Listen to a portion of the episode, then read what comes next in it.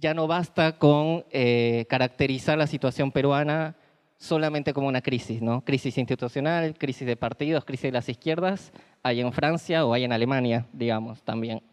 Entonces, ¿cómo caracterizar el momento peruano, digamos, no? Eh, estamos, además, desde el 7 de diciembre con más de 60 peruanos asesinados, asesinadas, seis menores, centenares de, heridos, 700 heridos. Em, entonces podríamos hablar incluso de una crisis humanitaria, pero el título de la charla eh, intentamos pensarlo como qué está pasando como eso, ¿no, Anaí? Eh, pero podría ser otra pregunta, ¿cómo llegamos a esto, no? Em, entonces, eh, ahí lo dejo, Anaí, para ti. Como lo quieras encarar. Bueno, bueno, primero que nada, buenas tardes con todas, todos, todes. Eh, muy contenta de estar aquí, de que se haya hecho el esfuerzo por recibirnos. Sabemos que están en vacaciones y lo, en enero suele ser un mes complicado, ¿no? Pero teníamos que venir, por un lado, por, por el tema de la CELAC y también por, por esta necesidad de buscar una solidaridad latinoamericana mucho más activa con lo que ha pasado y lo que está pasando en estos momentos en Perú. ¿no? Quizá eso lo vamos a tocar también, pero el silencio de la comunidad internacional ha sido algo que ha permitido a este gobierno, a este régimen cívico-militar poder actuar, creo, con tanta impunidad. ¿no? Y qué bueno que ya empiecen a haber voces cada vez más fuertes. Hemos escuchado ayer a varios mandatarios y también a la sociedad argentina que se movilizó junto con la, comunidad peruana, eh, diciendo las cosas como son, que hay un gobierno dictatorial que está asesinando compatriotas y que está pisoteando la democracia.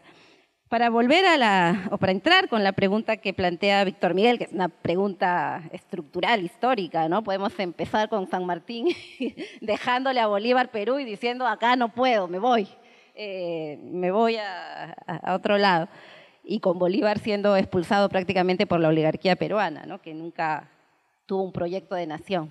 Pero para no irnos tan lejos en la historia, yo sí creo que podemos poner, eh, caracterizar esto, y esto también con Hernán compartimos un grupo en, en Claxo, eh, este, esta figura de crisis de régimen, ¿no? de crisis orgánica que acuña Gramsci en en, en Italia, el momento en que él estaba viviendo también de ascenso del fascismo. ¿no?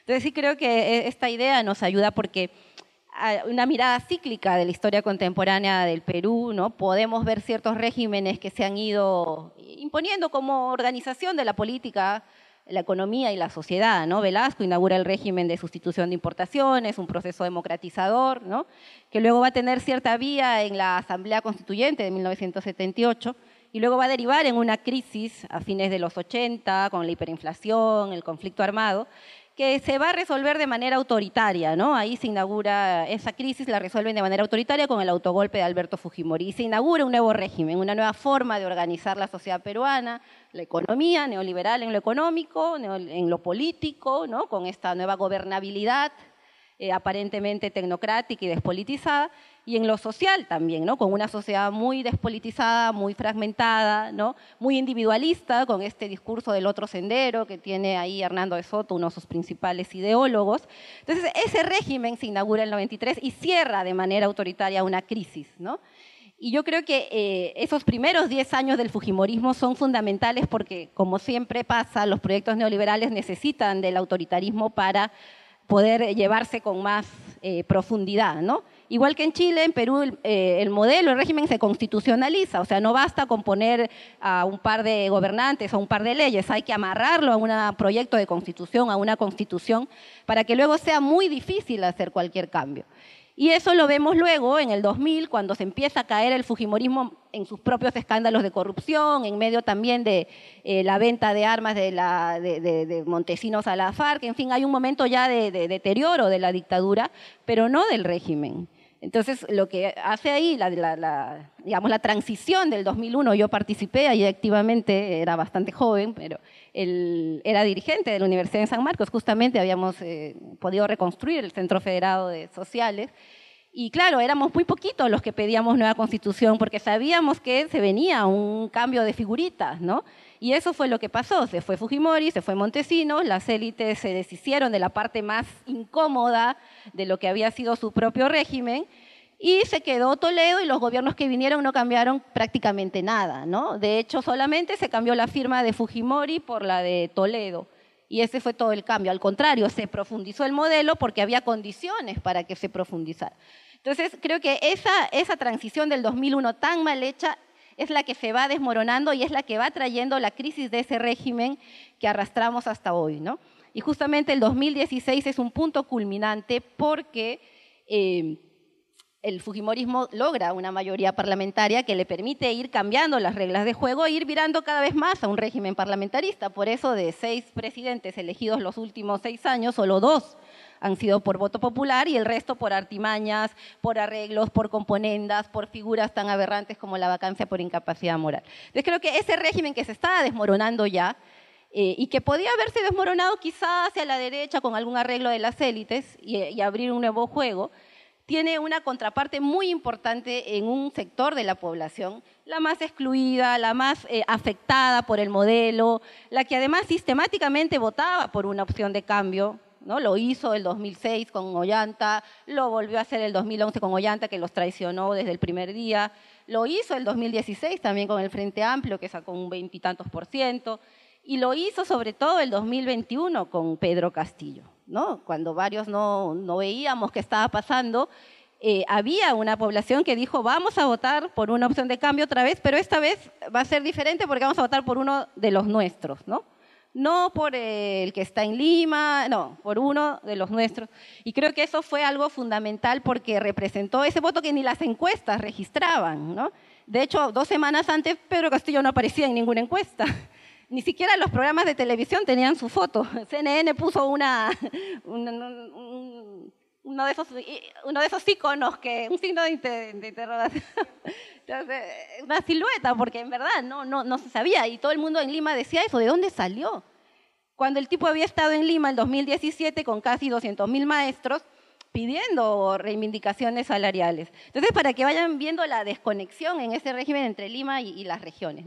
Entonces, claro, ya su triunfo venía, y, para ir acortando, porque también hay que seguir el diálogo, este régimen que decía se está descomponiendo tiene un giro fuerte con el triunfo de Castillo y con la decisión de las élites y yo creo lo que se proponen desde el primer día de destituirlo. ¿no? Ese gobierno no puede culminar y menos exitosamente. Y lo vimos, y lo puedo decir yo, los siete meses que fui ministra, un boicot permanente desde el Parlamento para no dejar pasar ninguna ley y para hacer que toda medida pase por el Congreso. O sea, eso también es una perversión de la democracia eh, que, que termina siendo una camisa de fuerza. O sea, ¿de qué democracia hablamos?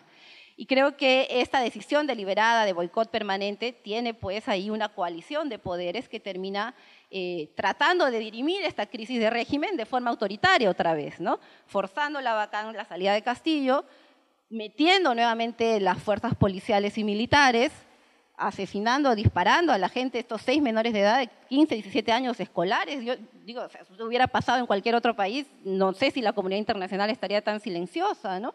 Entonces, sí creo que eh, eh, hay ahorita una disputa abierta por cerrar la crisis de régimen de una manera autoritaria, dándole un nuevo aire al modelo. Ellos estaban seguros que iba a hacer eso y cuando Dina asume y, sale todo el estallido que estamos viviendo en Perú, nuevamente su pregunta es esa, ¿de dónde salió toda esta gente? ¿no? ¿Por qué protestan? Y eso, la misma Dina, Dina, la mala, Dina Boluarte dice eso, ¿no? ¿De dónde salió toda esta gente? O sea, nos explican que esta gente, como dicen ellos, esta gente que votó por Castillo, que apostó democráticamente, que fue a votar y dijo que cambia este país, está en las calles justamente porque siente que ha sido una burla, ¿no? O sea, los ningunean, los excluyen eh, y le sacan al presidente que pusieron y les meten el ejército y están en las calles. Y creo que lo bueno también, digamos, lo positivo dentro de todo este estallido y todo lo, terrible que ha sido, es que también en la disputa está esta posibilidad de una salida más democratizadora que pasa por el tema constituyente. ¿no? Porque una de las promesas de campaña de Pedro Castillo y también de otros grupos de izquierda fue la nueva constitución, porque ya venimos arrastrando este... Eh, documento que se impuso en el 93 y que no tuvo participación popular, ¿no? Fue una, una, cosa mañada por el Fujimorismo. Entonces, y el Congreso que hizo cuando Pedro Castillo en mayo propuso un proyecto de ley para que haya un referéndum y se consulte, lo archivó. Y no contento con eso, quitó el derecho a referéndum, porque también la gente podía juntar firmas y convocar un referéndum. Entonces, yo no sé en qué otro país la gente ya no tiene derecho al referéndum. Entonces, algo tan simple como consultar sí o no. Entonces, el Congreso y todo esto está pugnando por una salida autoritaria, por cerrar esta crisis del régimen y darle un nuevo aire al modelo. Y la población que ha salido masivamente a las calles, que sigue en las calles en estos momentos, porque no se cierre esta crisis de esa forma y por abrir un nuevo momento en la en la sociedad, en la historia peruana. Yo creo que eso podemos comentar después lo que está significando en términos de politización. ¿no? Acordémonos que una sociedad muy despolitizada, las movilizaciones eran contra la minería en Conga, pero no tenían repercusión en otra región, eran muy fragmentadas. Y ahora de pronto tenemos todo el país convulsionado, con cuatro demandas muy políticas, renuncia a Dina, cierre del Congreso, eh, nueva constitución y libertad de Castillo. Esas cuatro creo que son las más consensuales y es una plataforma nacional. Entonces, claro, las élites dicen, no, estos están manipulados porque la gente protesta por carretera, porque siempre protesta por los precios de sus productos, ¿cómo van a protestar por algo político? ¿no?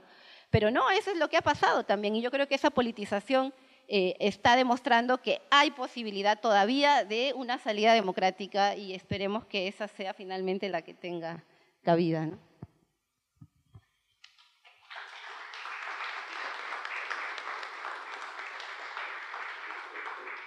You.